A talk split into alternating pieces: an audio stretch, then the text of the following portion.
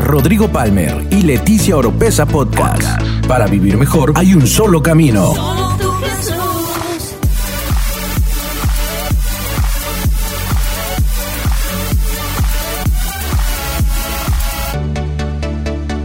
Escucha todas las semanas la clave para tener una mejor vida. Hoy le he titulado esta enseñanza Estaba equivocado.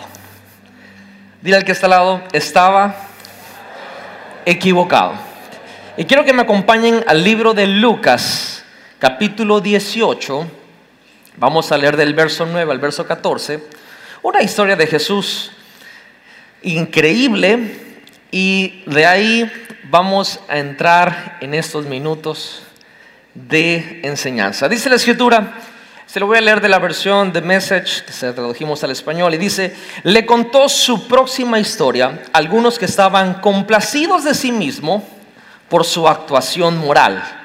Wow, se escucha increíble esa frase, ¿verdad? Pero está súper feo estar complacidos de sí mismo por su actuación moral. Y miraron a la gente común por debajo de sus narices. Dos hombres, Jesús hablando, subieron al templo a orar. Uno, un fariseo, y el otro, un hombre de impuestos. El fariseo, mire la palabra, posó. ¿Cómo le haces para el selfie? No posol, posó. Y oró así. Mira la oración del fariseo. Oh Dios, te agradezco que no soy como otras personas.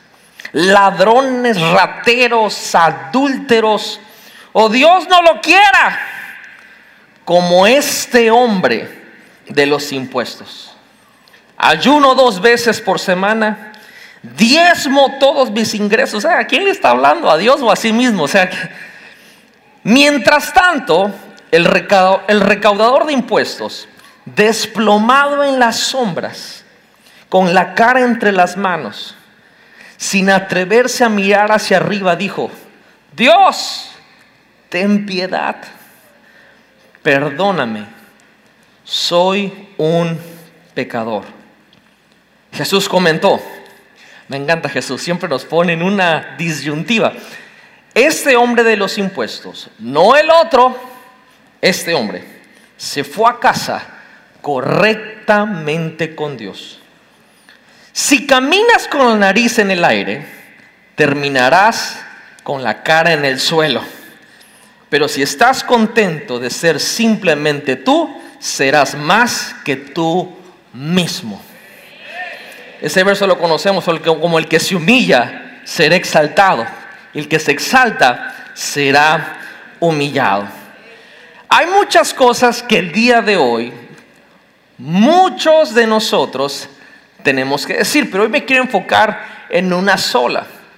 Y me quiero enfocar desde, con mi esposa tenemos el privilegio de ser los pastores generales aquí en Villahermosa, y desde nosotros hasta cualquier líder, cualquier discípulo, cualquier persona que está llegando, quizá por primera, segunda ocasión, seas bienvenido. Pero creo que hoy tenemos que reconocer todos de alguna manera que estábamos equivocados. ¿Me acompañas a orar en esta mañana? Señor, te doy gracias por este momento, gracias por tu presencia, gracias por lo que está sucediendo ya, lo que va a suceder. Te pido en el nombre de Jesús más que nunca que hoy me ayudes, Señor, me des tu gracia para compartir este mensaje, Señor. Articula mis palabras. Te pido, Padre Celestial, que me des tu gracia sobrenatural para poder plasmar en palabras aquello que me has hablado por días, semanas y meses atrás. Que según lo que tú me hablaste en esa semana me dijiste que era la forma de compartirlo.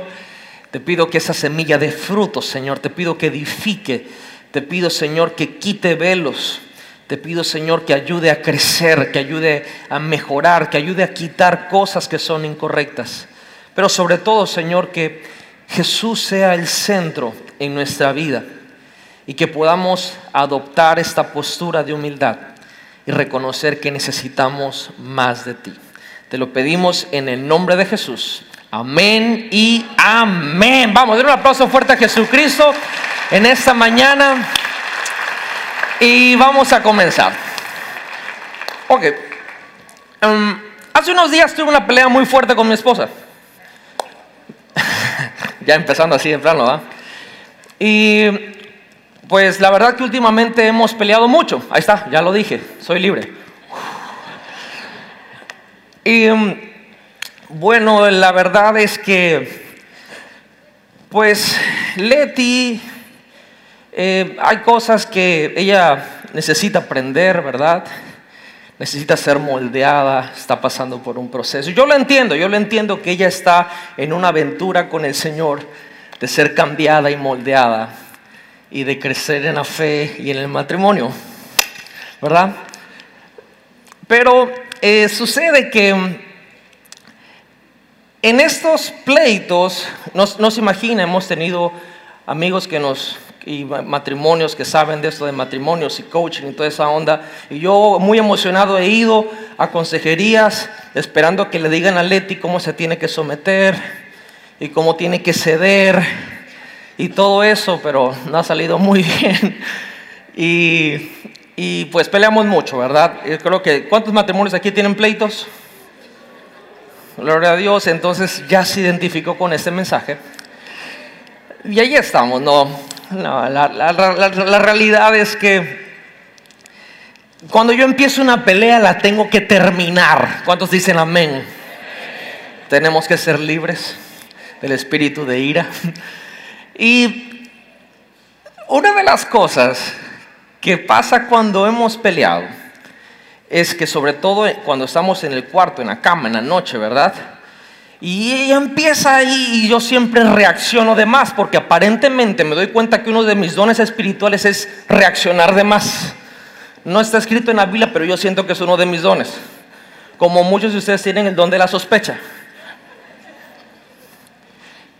Y cada vez que me pasa eso, ella siempre reacciona de la manera que me dice, me dice, mi amor, creo que estás reaccionando mal y demás mejor duérmete y mañana lo hablamos.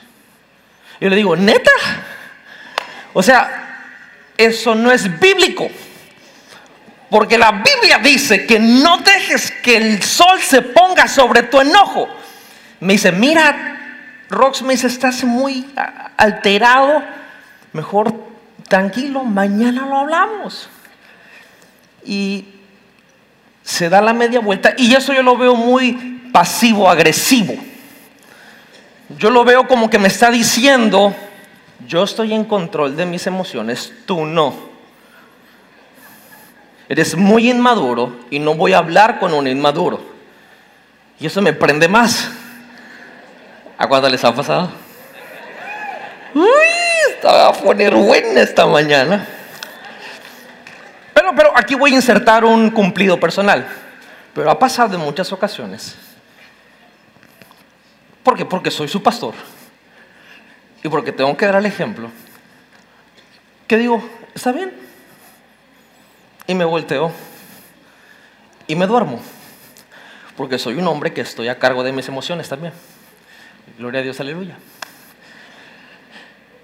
Y bueno, en la mañana uno se levanta y hay muchas ocasiones que ella se levanta mucho más temprano que yo y por ahí siempre, ahí anda Leti leyendo la Biblia en algún lugar. No se imaginen en qué lugares me la he encontrado leyendo la Biblia. Y ahí voy, ¿no? Como que, hola mi amor, buenos días, buenos días. y referente a lo de ayer, me dice, bueno, ya luego lo hablamos, ya, pasó. Le digo, no, no, no, no. Vamos, vamos, vamos a hablarlo bien, ¿no? Y yo veo que ella se prepara para lo peor. Entonces, yo le, y lo, he estado experimentando en estas últimas semanas. Le he dicho, me armo de valor para decirle, mi amor, estaba equivocado. Y cuando uno dice eso, uno espera que la otra persona te diga, wow, ¿sabes? Por eso me casé contigo. Porque eres tan humilde en aceptar que estabas equivocado. Y, uno quiere salir diciendo, wow, de verdad, sí, la verdad, sí, soy un buen hombre, ¿verdad? Uno quiere saber con eso. Pero la realidad es que cuando le dije, estaba equivocado, me dijo algo como esto, me dijo, qué bueno que te diste cuenta. y la verdad, yo estaba equivocado. La gran mayoría de las veces por la que peleamos es porque yo me equivoco. Ok, ya también lo dije, ok, ya soy libre. Y la razón por la cual le digo esto es porque, aparte de ser verdad, algo nos pasa al ser humano, la condición del ser humano es que estamos atraídos a personas que están dispuestas a decir que estaban equivocadas. Sin embargo, nosotros somos adictos a sentir que estamos en lo correcto. Y eso para mí es un misterio, porque es algo que se contrapone. Nosotros queremos saber y sentir que estamos en lo correcto, pero buscamos amigos, amistades, relaciones que puedan reconocer que estaban equivocados. Y eso para mí es algo difícil de entender hasta hace poco. Sin embargo, el Espíritu Santo con su inmensa misericordia y sabiduría y amor me hizo ver algo en las últimas semanas y en los últimos días en base a experiencias que creo que algo se me fue revelado y que creo que es de sublime importancia para nosotros, sobre todo aquí en esta casa, en NGI, para poder alcanzar a aquellos que necesitan de Jesús todavía y para que nosotros mismos crezcamos en la fe y para que podamos estar en el lugar donde tenemos que estar y hacer lo que tenemos que hacer. ¿Cuántos de los que están aquí tienen un amigo el cual se les, les decimos aquí el uno más? ¿Cuántos conocen gente así? Gente que como que todo lo sabe. Tú estabas diciendo, no, pues fíjate que yo fui y como y cuando se cayó la torre, como en el 2000, el 2003, dice, no, no fue en el 2003 fue en el 2001, o sea, 2003, o sea, no muy, 2001 septiembre. Y como que siempre te está corrigiendo y la onda, dices, bueno, el martes, no, fue el lunes. Y el otro día igual estaba en una plática con otras personas, donde me estaban diciendo cosas, argumentos, medio que te ataco por aquí que por allá. Y miren, tenía yo la respuesta en la boca, no subjetiva, objetiva, con fundamentos para decirle, pam, pam, pam, pam, pam, dime algo. Pero le iba yo a responder cuando en eso yo dije, espera un momento, tiempo, tapón. A nadie le cae bien la persona que lo sabe todo. A nadie le cae bien el uno más. Y amigos, todos tenemos un amigo que cree que lo sabe todo y que es el uno más. Si ahorita está pensando usted, ¿cuál es? Quiero decirle, ustedes. Dentro de su grupo de amigos, entonces ustedes. ¿Quién será el uno más de mi equipo? Usted. Y esto es tan importante porque la realidad es que somos atraídos más a personas que cuando decimos algo y en vez de corregirnos, no fue en 1844, te dicen, wow, de verdad, lo dijiste mal, pero, oye, yo no sabía eso, wow, qué bueno. ¿Cómo? Oye, se ve que lees bastante, no lees nada, pero te lo dicen de una manera que tú dices, oye, me cae bien esta persona. Oye, estaba lloviendo que en China está el, coronavirus. Uy, no, y hay un crucero allá en Finlandia, que no está en Finlandia, pero allá en Finlandia hay un crucero que no sé qué. Dices, wow, de verdad, yo no sabía eso. Y somos atraídos a esas personas que se interesan en lo que estamos diciendo, que de alguna manera le dan una bienvenida a nuestra ignorancia. Decimos, wow, me cae bien. Este tipo me cae bien. Porque todo lo que digo me lo celebra. Y siendo sinceros, nos gusta ese ambiente. ¿Sí o no? ¿Cuántos de esta mañana pueden ser sinceros y decir, la, la verdad que sí? Y, entonces ese tipo de gente, cuando se equivocan de alguna manera, tú ves que se equivocan, dicen, oye, perdón, me equivoqué, ay, no te preocupes, yo te quiero, eres medio bruto, pero ven para acá, somos atraídos a alguien que puede reconocer estaba equivocado. Sin embargo, nosotros queremos ser Jalisco. Jalisco nunca pierde. Y si pierde, arrebata. Pero queremos buscar en otros que sí estén dispuestos a decir que estamos o que estaban equivocados. Y eso me lleva a la cultura a la cual estamos viviendo hoy en nuestra sociedad, en el mundo prácticamente. La cultura de hoy no le gusta lo correcto ni le gusta lo equivocado. Ya lo reemplazaron por una palabra. Y esa palabra es soy diferente. No estás en lo correcto, tampoco estás equivocado. Solamente eres diferente. Y hoy con ese escudo se empiezan a sacar cada onda antes yo solamente sabía que había hombres y mujeres. Hoy la lista sigue y sigue, que hay 20 mil cosas. Es como si alguien dijera, mira, tú crees en la gravedad, yo no. Mira, ni estás ni bien ni yo estoy mal. Simplemente somos diferentes. ¿Ok? No veo cómo esa lógica sostenga el agua en un vaso, pero está bien, de verdad, sí. O sea, tú eres libre para pensar. No estás equivocado. La que esta que escucha está mejor dice, no, mira, ni está, no estás equivocado ni tú ni yo. Tú estás en un viaje. Y en ese viaje te estás autodescubriendo. Y es sano autodescubrirse. Uh, eso me huele a que alguien va a comprometer la verdad. Eso me huele a que alguien está comprometiendo principios. Ya nada es bueno, ya nada es malo, todo es diferente. Esa es la cultura en la cual estamos viviendo. Pero damas y caballeros, amigos, amigas, niños y niñas, quiero decirles, en esta existencia existe lo correcto y lo equivocado. Y eso no lo inventé yo, eso lo inventó Dios. Y existe eso y así es. Y para que el viaje de nuestra vida sea un buen viaje y tenga sentido, creo que vamos a tener que adoptar una postura e incluir en nuestro vocabulario y lenguaje una frase que dice así, estaba equivocado. Si no somos capaces de incluir eso en nuestras vidas, nos vamos a perder. Nos vamos a perder horriblemente. Porque existe lo bueno y lo malo. Lo correcto y lo equivocado.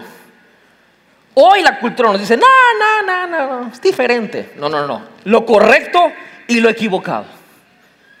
Existe el pecado y existe la santidad. Es real y eso no se puede comprometer. Esa verdad no se puede comprometer. Una pregunta, imagínense que en los últimos, ¿qué les gusta?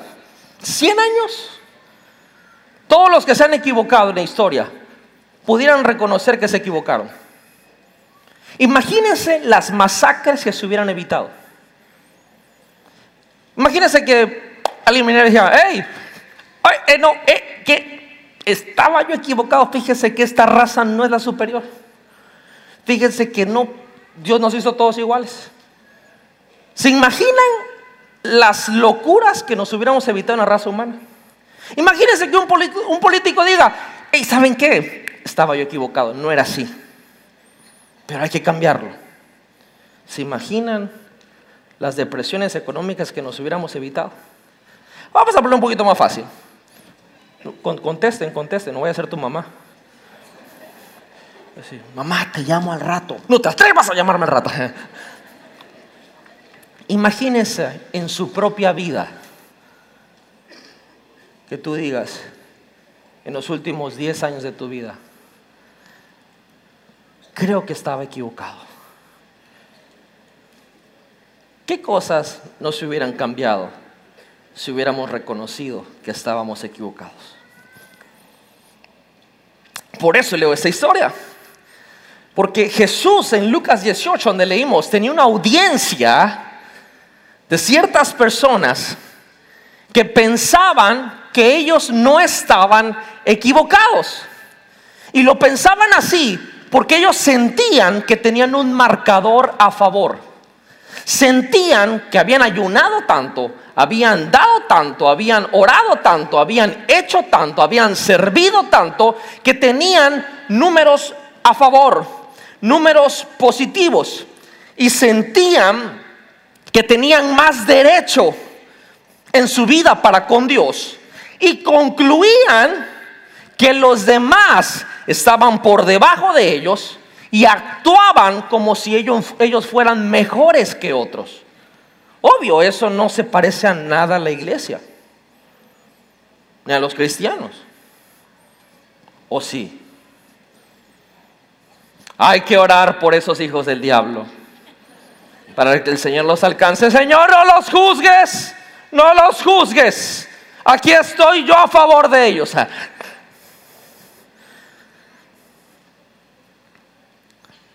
Yo creo que Jesús estaba refiriendo a un grupo de personas que pensaban que simplemente por hacer lo que hay que hacer, se sentían con derecho de aplastar a otros. Cuando se les había olvidado que todo lo bueno que se puede hacer y aún lo correcto que se puede hacer, se puede hacer porque Dios lo salvó y porque Jesús les dio la oportunidad de hacer lo correcto, no porque se lo hayan ganado. Todo lo que nosotros hacemos o actuamos de esa manera es porque hoy en día ya tabulamos las equivocaciones. Ahora ya tenemos una escala para equivocarnos. Y decimos que no estamos equivocados porque ahora medimos nuestras equivocaciones conforme a otros. Ay, no, yo, no, yo no, yo no soy tan malo, yo no ando secuestrando niños. Yo no ando matando gente. Yo no ando robando cosas. Una vez estábamos platicando, ya saben, todas mis precas yo voy a ventanear a mi esposa, a mis dos hijos, a los que se dejen. Entonces estábamos llamándole la atención a Rodri y estábamos diciendo, oye Rodri, era porque no sé quién lo acusó que le pegó a la hermana. Rodri, ¿por qué le pegaste a tu hermana, Rodri? Eso no se hace, un hombre no le pega a las mujeres. Papá, yo, yo, yo, no, sé, es mentira. Yo no pego, solo digo mentiras, dice. Mm, ya te ensartaste más profundo, compadre, porque dices que no pegas, solo dices mentiras. Entonces, ¿cómo sé que me estás haciendo la verdad que no estás pegando? Pero ahora nuestras equivocaciones ya no las sentimos que son tan malas porque nos medimos con la equivocación de otros. Yo vengo a la iglesia. Yo no soy como aquellos que ni vienen a la iglesia. Pero Dios no nos mandó a medirnos ni a tabularnos con la equivocación de otros. Dios nos mandó a medirnos con su estándar, con su palabra. y la historia de Lucas 18, Jesús está hablando, dice, ah, le hicieron una pregunta profunda, ya saben, cada vez que a Jesús le hacían una pregunta profunda, él respondía con una historia. Eh, habían dos hombres uno era fariseo y el otro era un cobrador de impuestos, que un cobrador de impuestos era un judío, que los judíos ya no lo sentían judíos porque le estaba cobrando los impuestos. Era de hacienda. Señor los perdone. Y esta persona dentro del templo no era recibida, pero en la historia de Jesús sí era recibida y los dos fueron a orar. Y ahí estaban los dos orando. Y yo no sé, pero si usted lee la historia, a mí me parece que el fariseo como que empezó a orar y empezó a decir, Señor, para que lo escucharan todos, ¿va? Gracias porque no soy un perro. Los judíos oraban algo así. Ya no, no soy mujer, porque para ellos la mujer no significa nada. No soy adúltero, no soy un ladrón, no soy un delincuente. Y yo, oh Dios, no soy como esta. Chusma, chusma. O sea, en la oración dice que posaba. Miren qué santo soy. Y en la otra persona, ese cobrador de impuestos, dice la Biblia que estaba con las manos en la cara, sin voltear a ver arriba para nada. Y lo único que estaba diciendo, es más, la oración fue una oración que hoy nosotros la calificaríamos como una oración sucha. Hoy, en día ya tabulamos a los intercesores. Ese le pega, no, sí le pega, ese le pega, ese, ese le falta, ese, ese rompe, ese rompe, ese lo rompen a él. La oración de esta persona fue, Padre, perdóname. Te fallé soy pecador, ten misericordia. Parece que la otra persona estaba enfocado en lo que los demás estaban viendo.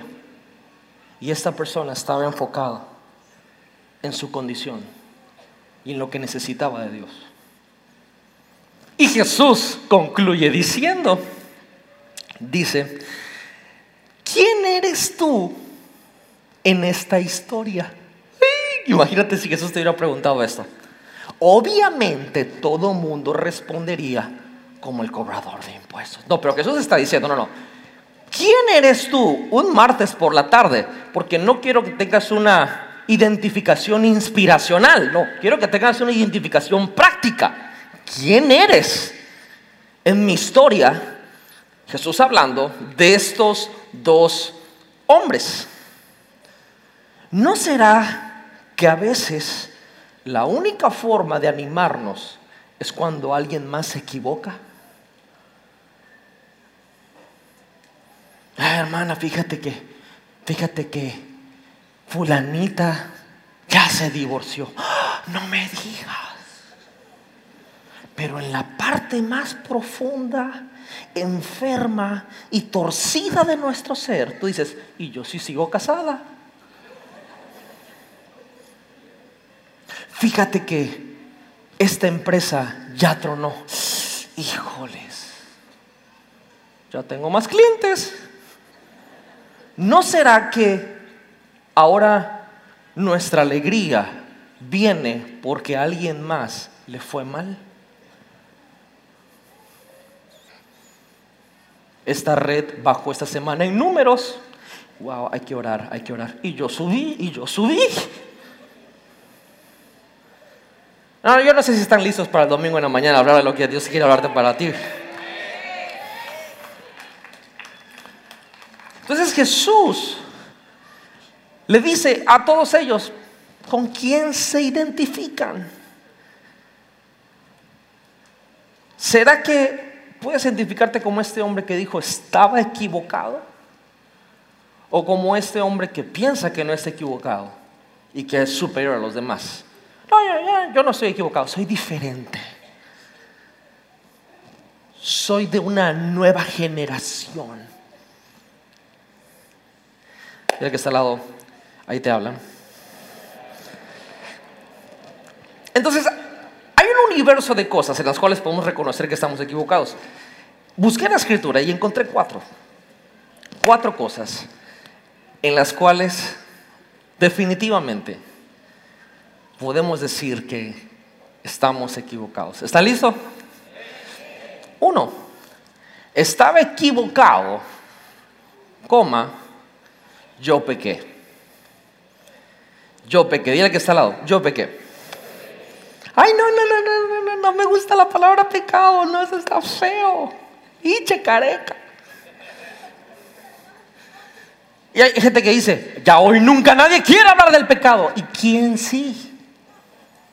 O sea, la palabra pecado no es algo muy bonito de estarlo hablando.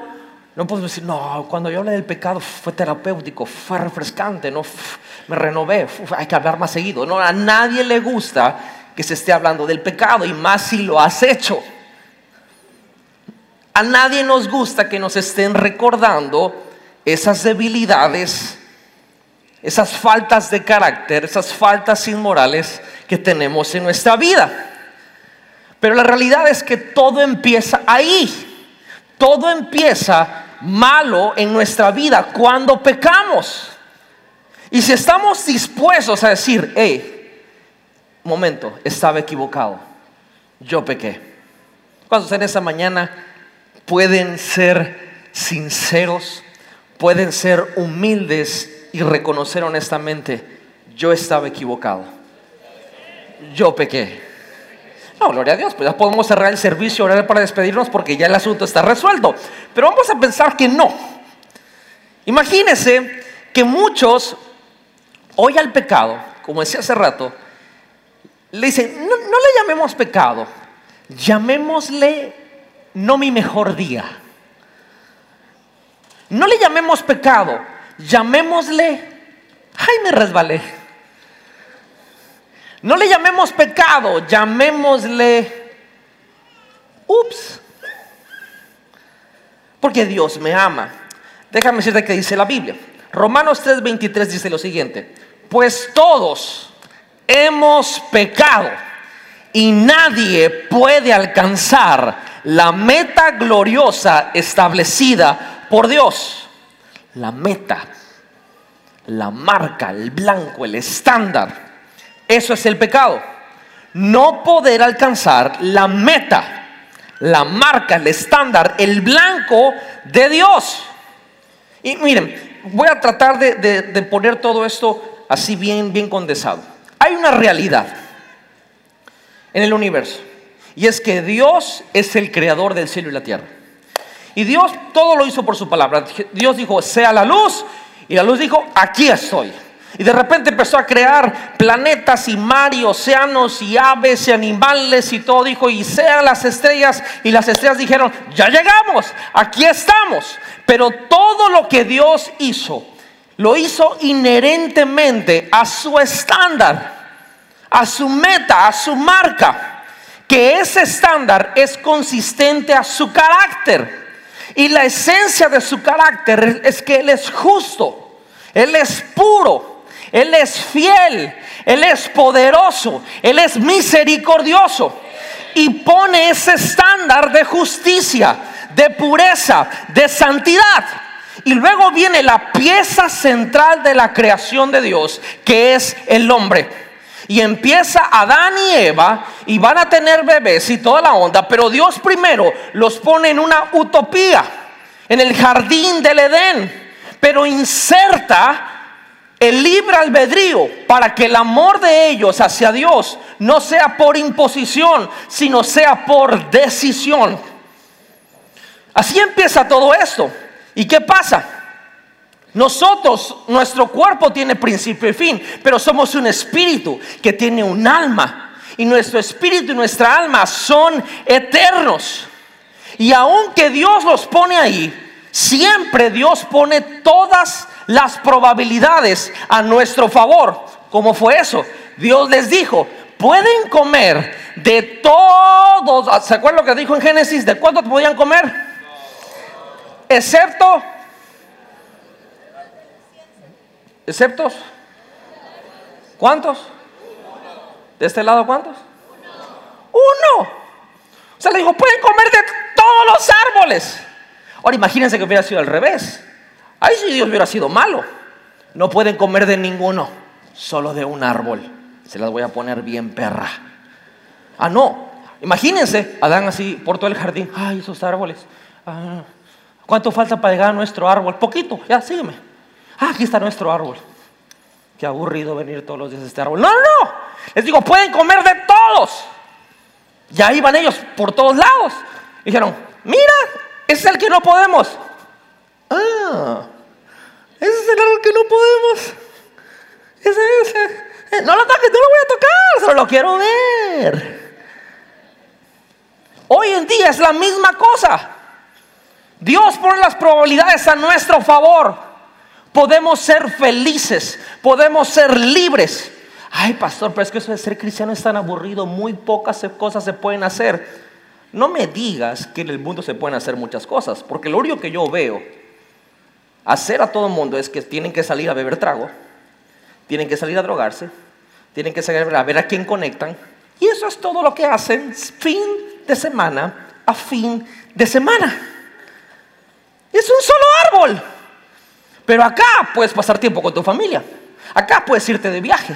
Acá puedes ver algo. Puedes irte a... O sea, hay muchas, hay muchos árboles de dónde comer. Entonces, el hombre y la mujer, y como desobedecen, como Dios lo hizo todo a su estándar, y bien inherente, su carácter y su esencia es que Él es justo, santo y fiel, dice, alguien tiene que pagar por el pecado que entró. Y cuando entró el pecado, entró el castigo eterno, entró la muerte eterna, entró toda la penalidad y las consecuencias que tiene el pecado. Pero solamente con que el ser humano diga, Dios, me arrepiento, estaba equivocado. Ahí es donde da inicio el plan de redención. El plan de redención que Jesús dice, ustedes no pueden pagar por la consecuencia del pecado que es la muerte, pero aquí vengo yo y me hago carne y hueso y habito en medio de ustedes y tengo un ministerio y voy a la cruz y muero por ustedes, me sepultan en la tumba de un hombre rico y resucito el tercer día y soy elevado a la diestra del Padre y mi sangre sigue fresca para pagar el tormento eterno, el pecado y todo aquello que estaba en contra de ustedes por el error que tuvieron. Pero esta historia de Jesús, amigos, estamos en un mundo que no tiene sentido contarle esto de Jesús. Porque según ellos, no están mal, son diferentes. Uy, no sé si esa la agarraron. ¿De qué me sirve decirle que hay un Salvador? ¿De qué me sirve decirle, vamos hasta el último hombre, Jesús te salva? ¿Pero de qué? Yo no soy pecador. Soy diferente. Yo no hago nada malo. Yo solamente me echo mis chelas. A veces me echo un toque. A veces me pica la nariz. Yo. Hay mucho ganado. El hombre hablando, ¿va? Y pues, mata, come y bebe. Dale al cuerpo lo que necesita. Yo no estoy mal. Solo soy diferente. Solamente estoy disfrutando la vida. Yo no necesito salvación. Entonces, esto es mucho más profundo de lo que parece que estoy diciendo. Y por eso hoy la gente no quiere recibir a Jesús, porque ¿para qué? Entonces, en nuestra desesperación, le damos dos clics al mensaje. Decimos, bueno, Jesús puede mejorar tu vida. Ah, yo no sé por qué estoy hablando así todo el mensaje, pero bueno. Jesús puede cambiar mi vida, qué bonito. Esa es la iglesia, qué bonita. Apúntame, hijita, van a leer la Biblia, vamos. Ay, yo, yo quiero servir ahí. Pero se nos olvida decir a las personas, que para la salvación se necesita arrepentimiento. Se nos olvida decirle que ese Jesús también volteaba mesas cuando querían poner algo feo en la casa de Dios. Se nos olvida decir, ay, qué Jesús, qué lindo. Qué lindo Jesús, lo amo, mi. Se nos olvida decirle a la gente que Jesús por naturaleza es disruptivo. Se nos olvida decirle a las personas que no le hacen un favor ellos a Dios viniendo a Él.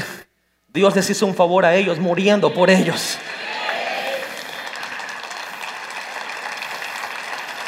Entonces, la gente llega buscando algo de Dios, no a Dios. Y cuando dicen, oye, ¿sabes qué? Yo creo que ya no voy a seguir llegando a ese grupo, a esa casa, como le llamen. ¿Por qué? Porque todavía no tengo el trabajo que le he pedido a Diosito. Oye, no es suficiente que Él haya pagado el precio de tu castigo eterno. Sí, sí, sí, sí, sí. Pero todavía no agarró macho. Y yo vine y, y pacté. Y yo le pedí que me diera y no me ha contestado. no buscamos a Dios por las cosas que Dios da. Buscamos a Dios porque sin Él no podemos hacer nada. Lo buscamos porque simple y sencillamente un día se supone que en nuestro corazón tuvo que ocurrir y hacerse una declaración y decir, hey, en esta vida que yo llevaba estaba equivocado. Yo pequé. Yo pequé y tengo que entregarle mi vida a Jesucristo, porque sin yo pedírselo, Él entregó su vida por mí. Dile que está lado, estaba equivocado. Yo pequé. Y dos, dos, dos, que se me está acabando el tiempo. Estaba equivocado. Yo fallé. Uy, qué difícil es esa. Qué difícil es esa. Porque miren, yo fallé es decir, hey, no te seguí. No hice lo que te dije que iba a hacer. No sé si alguien se identifica con eso, con Dios. ¿Cuántos les han prometido cosas a Dios que van a hacer y no las hacemos? ¿Cuántos le hemos prometido cosas a Dios que dijimos que íbamos a hacer este año? Ya estamos en, febrero, casi por marzo, y ya las dejamos votadas. ¿Cuántos pueden ser sinceros en esta mañana? Ay, pastor, pero esta predica, no que vamos a ir hasta el último hombre. Estoy yendo hasta el último hombre primero de casa. Porque si la casa está sana, si la casa está creciendo bien, que se agarre el diablo allá afuera. Me encanta la vida de Pedro. Pedro es el discípulo de Jesús, por lo menos por lo que yo he estudiado, es que el que más o menos tenía la mayoría de edad. Algunos de ellos eran hasta menores de edad, por si no sabían. Y, y Pedro este, siempre tiene las luces, la cámara lo sigue más. Bueno, estoy pensando en términos de, de, de- hacer películas. Y, y- y Pedro siempre está apareciendo por las cosas. Y un día Jesús, por fin, se acerca el tiempo. Y Jesús dice, hey, ¿saben qué? Es necesario que yo vaya a Jerusalén. Y, y voy a sufrir mucho porque me van a matar, me van a crucificar, pero es necesario que eso suceda para que se predique el arrepentimiento y el perdón de pecados, pero voy a resucitar el tercer día. Y Pedro dice, no, ¿qué te pasa? Tú eres mi mentor, yo soy tu discípulo, y yo vengo de Mallito.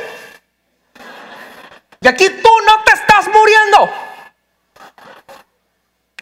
Sobre mi cadáver, sobre mi cadáver. Y Jesús le dice, ah, Pedro, ¿cómo te digo? Las próximas horas van a ser muy difíciles para ti. La vas a pasar muy mal. Satanás te pidió para ser zarandeado. ¡Que venga!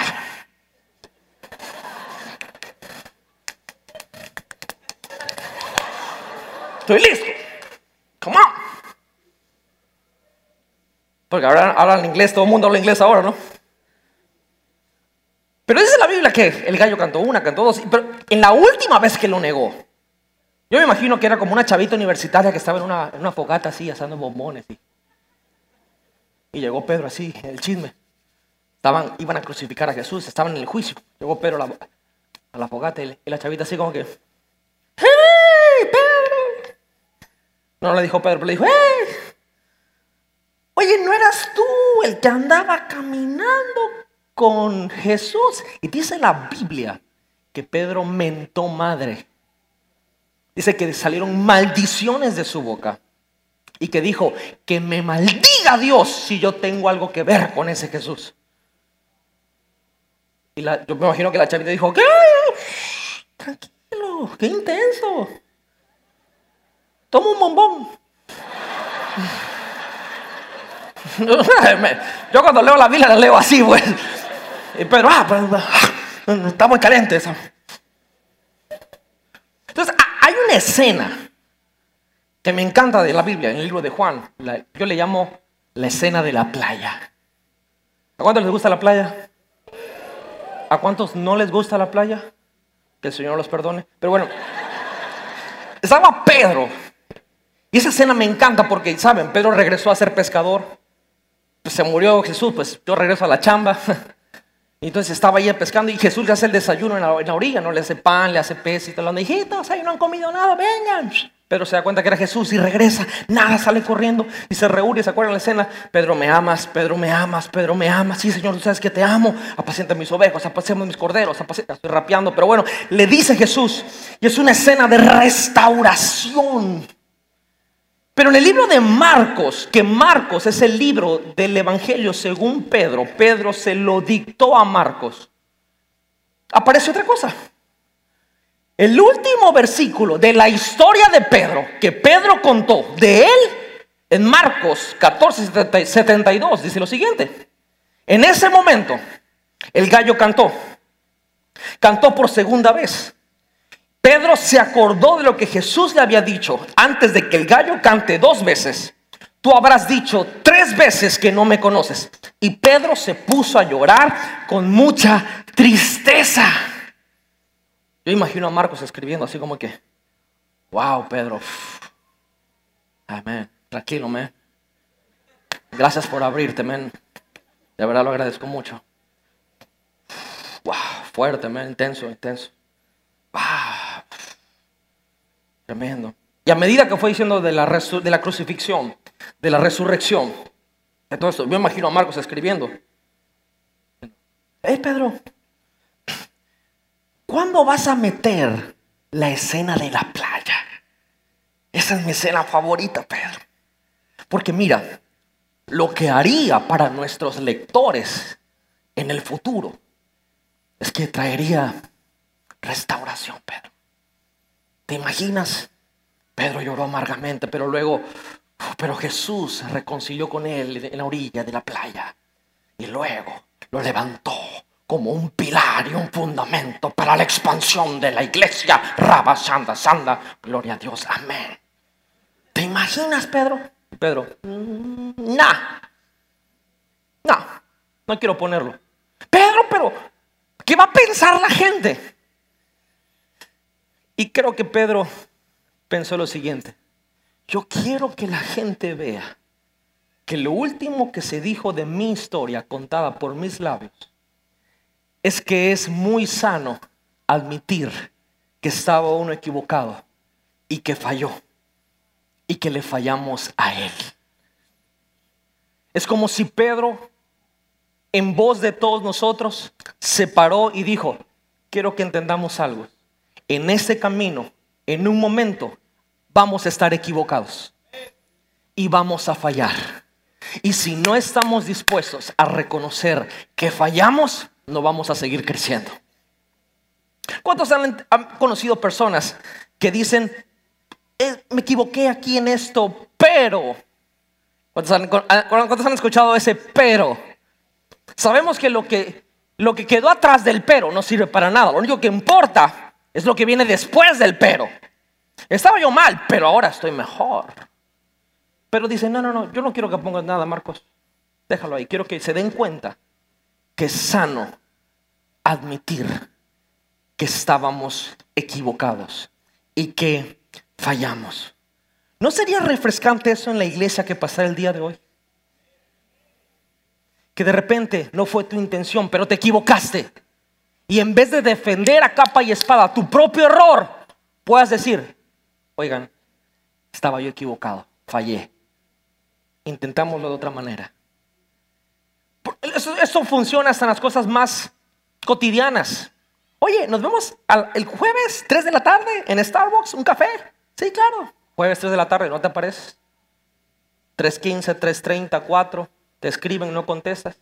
Y viene el domingo y se encuentran en entrar a la iglesia.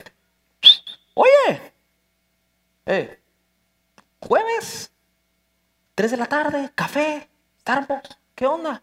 Oh, ah, Ah, sí, mira, eh, um, sí, esa cosa que me... Ah, sí, eh, el tráfico. Me agarró el tráfico. Um, un retén.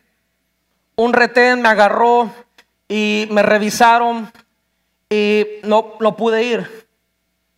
¿No sería mejor que dijéramos, oye, mira, se me olvidó por completo la cita que tenía contigo? te fallé, no le di importancia, lo reconozco. ¿Qué tal si lo volvemos a hacer? En vez de, oye, te escribí, no me contestaste. Ah, mi teléfono está loco.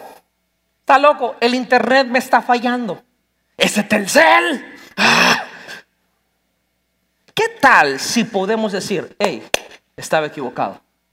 Hey, fallé. Y te digo algo, cuando le dices a la gente que estás equivocado, no saben cómo reaccionar. Dices, ¿sabes qué? Yo fallé. estoy equivocado. No me vengas con esa actitud. No, no ninguna actitud. Estoy equivocado. Ah, pues. Ahí nos vemos. Prepárate para que la gente no sepa reaccionar cuando le digas que estás equivocado. Pero creo que es sano que empecemos cuando nos equivoquemos afrontarlo y a decir, yo fallé, yo me equivoqué. En esa pelea de matrimonio decir, hey, yo estoy equivocado. me estás dando el avión, no te estoy dando ningún avión. Quiero madurar y quiero reconocer que yo estoy equivocado que yo soy el que fallé? ¿Será que va a haber alguien que ame a Dios, que esté dispuesto a reconocer sus errores cuando los ha cometido? Tres. Me regalan diez minutos más. Estaba equivocado. Uy, Dios mío. Estaba equivocado de esa persona. En la, Biblia es más, el 70% del Nuevo Testamento lo escribió Pablo bajo la inspiración del Espíritu Santo. Y Pablo tuvo muchos viajes. Y cuando comenzó los viajes se fue con, con Bernabé. Bernabé fue su compañero de misiones, de viajes misioneros y todo eso. Y de repente Pablo y Bernabé querían hacer un segundo viaje, una segunda gira, Visión 2020, para ir a todas las iglesias que habían establecido y repasar, reafirmar la visión, los fundamentos, la doctrina, la impartición, la verdad presente, dones espirituales. Entonces estaban empacando, yo me imagino que estaban empacando. Y viene, viene Bernie, vamos a ponerle Bernie, Barnabás, está re feo ese nombre, pero bueno, perdón. Pero viene Barnabás y le dice, oye Pablo, ¿ya estás listo? Sí, ya, vámonos con todo. Y fíjate que va a venir Juan Marcos. ¿Ah? ¿Juan Marcos? Sí, ¿te acuerdas? Juan Marcos, mi sobrino. Juan Marcos, el que en el primer viaje fue con nosotros.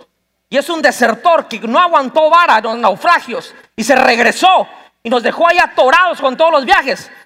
Ah, Juan Marcos. Sí, Juan Marcos, ¿te acuerdas? Mi sobrino, el que tiene dos nombres. No, yo no lo quiero en mi, yo no lo quiero en mi gira. Yo no lo quiero en mi tour. Él no se merece estar en mi tour. Es un traicionero. Es una apóstata. Es una persona que no tiene compromiso. Oiga, y en la Biblia está registrada esa discusión. Además, fue la discusión una. De la de Pablo y Pedro fue una. La de Pablo y Bernabé fue una gigante. Fue tan gigante que Pablo agarró por su lado y Bernabé agarró por su lado. Los hermanos. Y Bernabé dijo, pues me llevo a Juan Marcos. Tiene dos nombres, parece nombre de novela, pero me lo llevo. Y Pablo dice, pues yo me llevo a Silas. Y Silas tiene uno y es más bonito que Bernabé y que Juan Marcos juntos. Me lo llevo. Y se fueron. Y Pablo ya de viejo, ya casi a punto de morir, escribe algo en 2 Timoteo capítulo 4, verso 11. Y dice, solo Lucas está conmigo. Trae a Marcos, Juan Marcos, contigo cuando vengas, porque me será de ayuda en mi ministerio. ¡Ah, Pablito! El que clavó el clavito. Como que hubo un cambio en el corazón. Sí, estaba equivocado. Me equivoqué con respecto a Juan Marcos. Y creo que va a ser de mucha ayuda para el ministerio. Yo creo que todos nosotros, alguna vez en la vida, debemos de tener un momento, Juan Marcos. Un amén, con ese es suficiente. Creo que todos en la vida debemos de tener un momento donde podamos decir, ¿sabes qué? Yo estaba equivocado acerca de esta persona reconozco que fui yo. Reconozco que el problema no lo tiene él, lo tengo yo. Reconozco que fui severo. Reconozco que juzgué. Reconozco que no lo vi por lo que es. Reconozco que solamente tomé una foto de un momento y por ese momento dije que él era de esa manera. Reconozco que a lo mejor me sentí amenazado, sentí competencia, sentí celos distorsioné su imagen, pero hoy quiero reconocer que estaba equivocado acerca de esa persona. Y, no quiero que se malinterprete, yo creo en los límites, yo creo que hay personas en nuestra vida que de plano no, no, no tenemos nada que ver el uno con el otro y eso no hay ningún problema. Pero estoy diciendo que hay personas que Dios ha querido que estén en nuestras vidas y por nuestra inseguridad, por nuestra competencia, por nuestros celos, por el estar juzgando y decir acerca de una persona, hemos parado la conexión divina que Dios tiene con él y con ella persona para ir hacia adelante. Por eso yo creo, si tú eres hijo de esta casa, que en un momento en nuestra vida todos tendríamos que tener un momento Juan Marcos. Y decir, estaba equivocado acerca de esta persona. Y por último, voy a cerrar con lo más importante. Qué alivio, va, ya voy a terminar. Estaba equivocado acerca de Dios. ¿Qué tal si podemos reconocer que estábamos equivocados acerca de Dios? ¿Cómo equivocados acerca de Dios? Que no habíamos visto una parte de Él, porque Dios tiene mucho que desconocemos. Y a veces agarramos una y la defendemos tanto que por defender esa parte de Dios le echamos palo, machete, flecha, arco, coronavirus a todo el mundo. En la Biblia había un joven predicador. Les voy a leer la historia. Hechos capítulo 18, versos 24. Dice la escritura, mientras tanto, un judío llamado Apolos, un orador elocuente que conocía bien las escrituras, llegó a Éfeso desde la ciudad de Alejandría en Egipto. Había recibido enseñanza en el camino del Señor. Mire, y les enseñó a otros acerca de Jesús con espíritu entusiasta y con precisión. Imagínense que dijeran eso de usted. ¿Cuántos lo reciben? Amén. Sin embargo, dice, él solo sabía acerca del bautismo de Juan. Cuando Priscila y Aquila, otros amigos de Pablo, por cierto, lo escucharon predicar con valentía en la sinagoga, miren esto, miren esto por el amor de Dios lo llevaron aparte y le explicaron el camino de Dios con aún más precisión. Apolos pensaba ir a calle y los hermanos de Éfeso lo animaron para que fuera. Le escribieron a los creyentes de Acaya para pedirles que lo recibieran. Cuando Apolos llegó, resultó de ser gran beneficio para los que por la gracia de Dios habían creído. Refutaba a los judíos en debates públicos con argumentos poderosos, usando las escrituras. Les explicaba a Jesús que es el Mesías. ¿Podríamos hacer esto en la iglesia? ¿Cómo vio esa historia? Aquí está Priscila y Aquila. Era un matrimonio, por cierto, ya avanzados de edad, que empezaron en los caminos del Señor desde la iglesia primitiva. De hecho, mucho antes que Pablo. Y aquí aparece un predicador elocuente, preciso, buen comunicador, excelente. Pero tenía muchos seguidores en Instagram y en Facebook. Tenía un podcast grandísimo el tipo. Y predicaba con precisión el Evangelio. Y dice la Biblia que solamente conocía hasta el bautismo de Juan. Y Priscila Aquila, si lee un poquito más atrás, andaban viendo que iban a ir a otro lado. Pero escucharon que Apolos estaba por ahí. Dijeron, vamos a un servicio de Apolos. Y fueron Priscila y Aquila. Y ahí estaba, ya estaba Apolos predicando, predicando y elocuentemente y con precisión enseñaba el camino, que Jesús era el Mesías y por salvación y por la gracia. Y Yo imagino que estaban Priscila y Aquila diciendo, wow, wow, míralo, tremendo. Wow, imagínate si él conociera más. Wow, eso no fue totalmente cierto, pero tremendo el tipo. Y dice la Biblia que cuando termina lo jalaron aparte. Y dicen los, los, que saben de comentarios bíblicos que lo más seguro es que fueron a comer o a cenar. Y aparte, no en una plataforma estando online, no en un lugar público, aparte, lo llevaron y le dijeron y le enseñaron. Yo me imagino que fue algo como así. Oye, Apolos, brother, mis respetos. Dios te usa increíblemente. Eres un comunicador excepcional. Fíjate que le podrías añadir un poco más a tu mensaje acerca de esto. Fíjate que Dios también se mueve en esta área. Fíjate que hemos experimentado en nuestras vidas esto. Si te sirve de algo, te compartimos lo que hemos aprendido para que lo incluyas en tu ministerio y lo incluyas en tu enseñanza. Y en ningún momento se documenta en la escritura que Apolos dijo, ¿qué les pasa a ustedes viejitos decrépitos, decrépitos? ¿No están viendo que yo soy un hombre de Dios? ¿No están viendo que tantos seguidores tengo? O sea, ¿no están viendo que mi ministerio está creciendo, el alcance que tengo? No, la Biblia dice que Apolos los escuchó, los recibió y que ellos los conectaron con Acaya, otra ciudad, y que allá fue Apolos y fue de gran bendición, y que compartía que Jesús era el mensaje. Muchas veces nosotros tenemos un lado de Dios. Yo quiero decirles algo muy importante, a Dios no se le ve de otra manera que como Él quiere que se le vea. Uno puede decir, es que para mí Dios es así. No, no es que es para mí o es para ti, es como Él quiere que se le vea. Y necesitamos reconocer eso si queremos crecer. ¿Cuántos quieren crecer?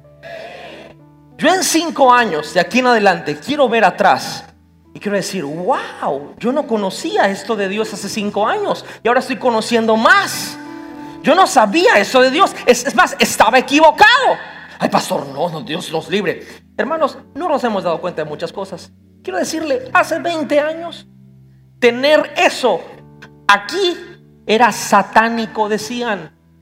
Tener una batería en una iglesia de satánico no te bajaban. Tener una guitarra eléctrica eras Belcebú. Tener alguna luz para que la gente viera mejor era del mismísimo, decían, de las pailas del infierno, así decían. Hoy, en todo lugar que usted va a iglesia, hay instrumentos. Y ya nadie dice que es satánico. ¿Por qué? Porque se pudo ver a Dios de otra manera. Porque la alabanza y la adoración se restauró completamente.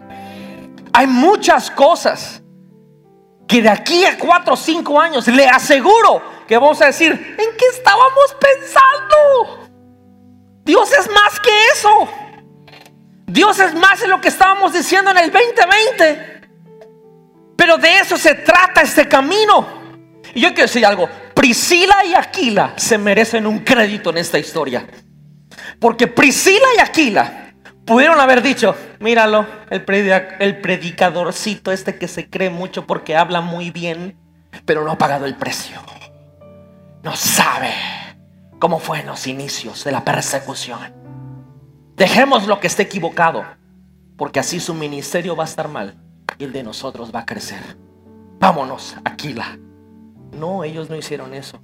Ellos aplastaron el espíritu de competencia por los suelos, agarraron el espíritu de celos y agarraron a un Apolos joven, un excelente comunicador, le dijeron, hey, te quiero dar herramientas para que tu ministerio sea más poderoso, porque somos un cuerpo en Cristo. Y yo no voy a pasar un minuto en un altar, en un lugar, criticando a otras personas y lanzando juicio a otras. Prefiero ir y edificar y darle herramientas a aquellos que no han visto un espacio para Dios y decirle, lo de gracia recibido, de gracia te doy.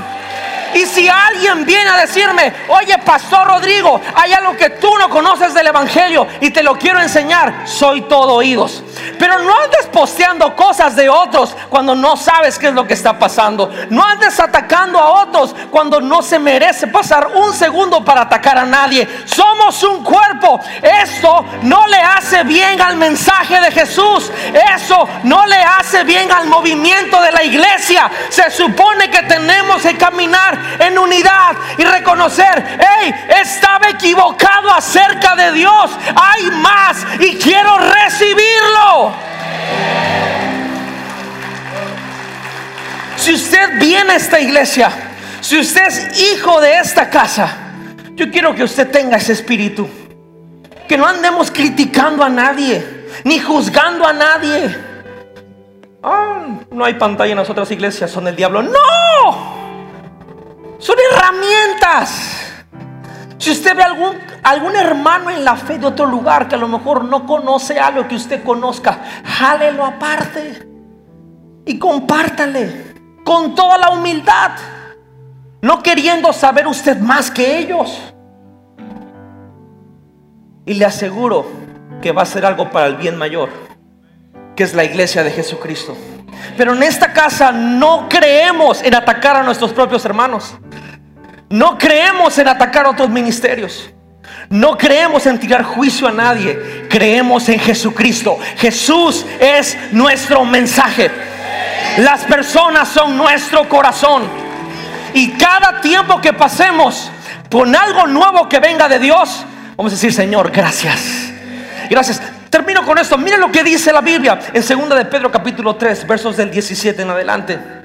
Dice, queridos amigos, ustedes ya saben estas cosas, así que manténganse en guardia.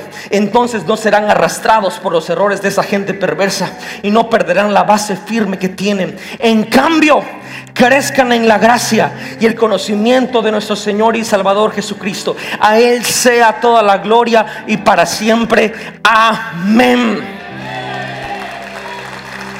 No nos confundamos. No quiero que se tergiversen mis palabras. Hay absolutos, hay fundamentos. La doctrina de Cristo, eso, eso no, no estoy hablando de cambiar doctrina, no estoy hablando de cambiar nuestra fe en Dios, no estoy hablando de cambiar aquello que es inamovible, que es inquebrantable, que es inmutable. Estoy hablando de cambiar nuestra mentalidad. La misma Biblia nos está diciendo que tenemos que renovar nuestra mente día con día. La palabra es la misma, ninguna jota y ninguna tilde va a cambiar, pero le aseguro que un versículo lo puede leer en el 2015 y algo se le va a revelar. Lo va a leer en 2016 y algo nuevo se le va a revelar. 2017 y más se le va a abrir. 2020, 21, 25 y cada año vamos a ir conociendo algo más de Dios que vamos a tener que decir, estaba equivocado acerca de Dios. Hay más. No nos quedemos estancados. No nos quedemos en un punto de religión si podemos decir, estaba equivocado, yo pequé, estaba equivocado, yo fallé, estaba equivocado acerca de esta persona y estaba equivocado acerca de Dios, le aseguro que hay una sanidad integral en nuestra mente, en nuestro corazón como iglesia. Y ahí sí vamos a poder ir hasta el último hombre.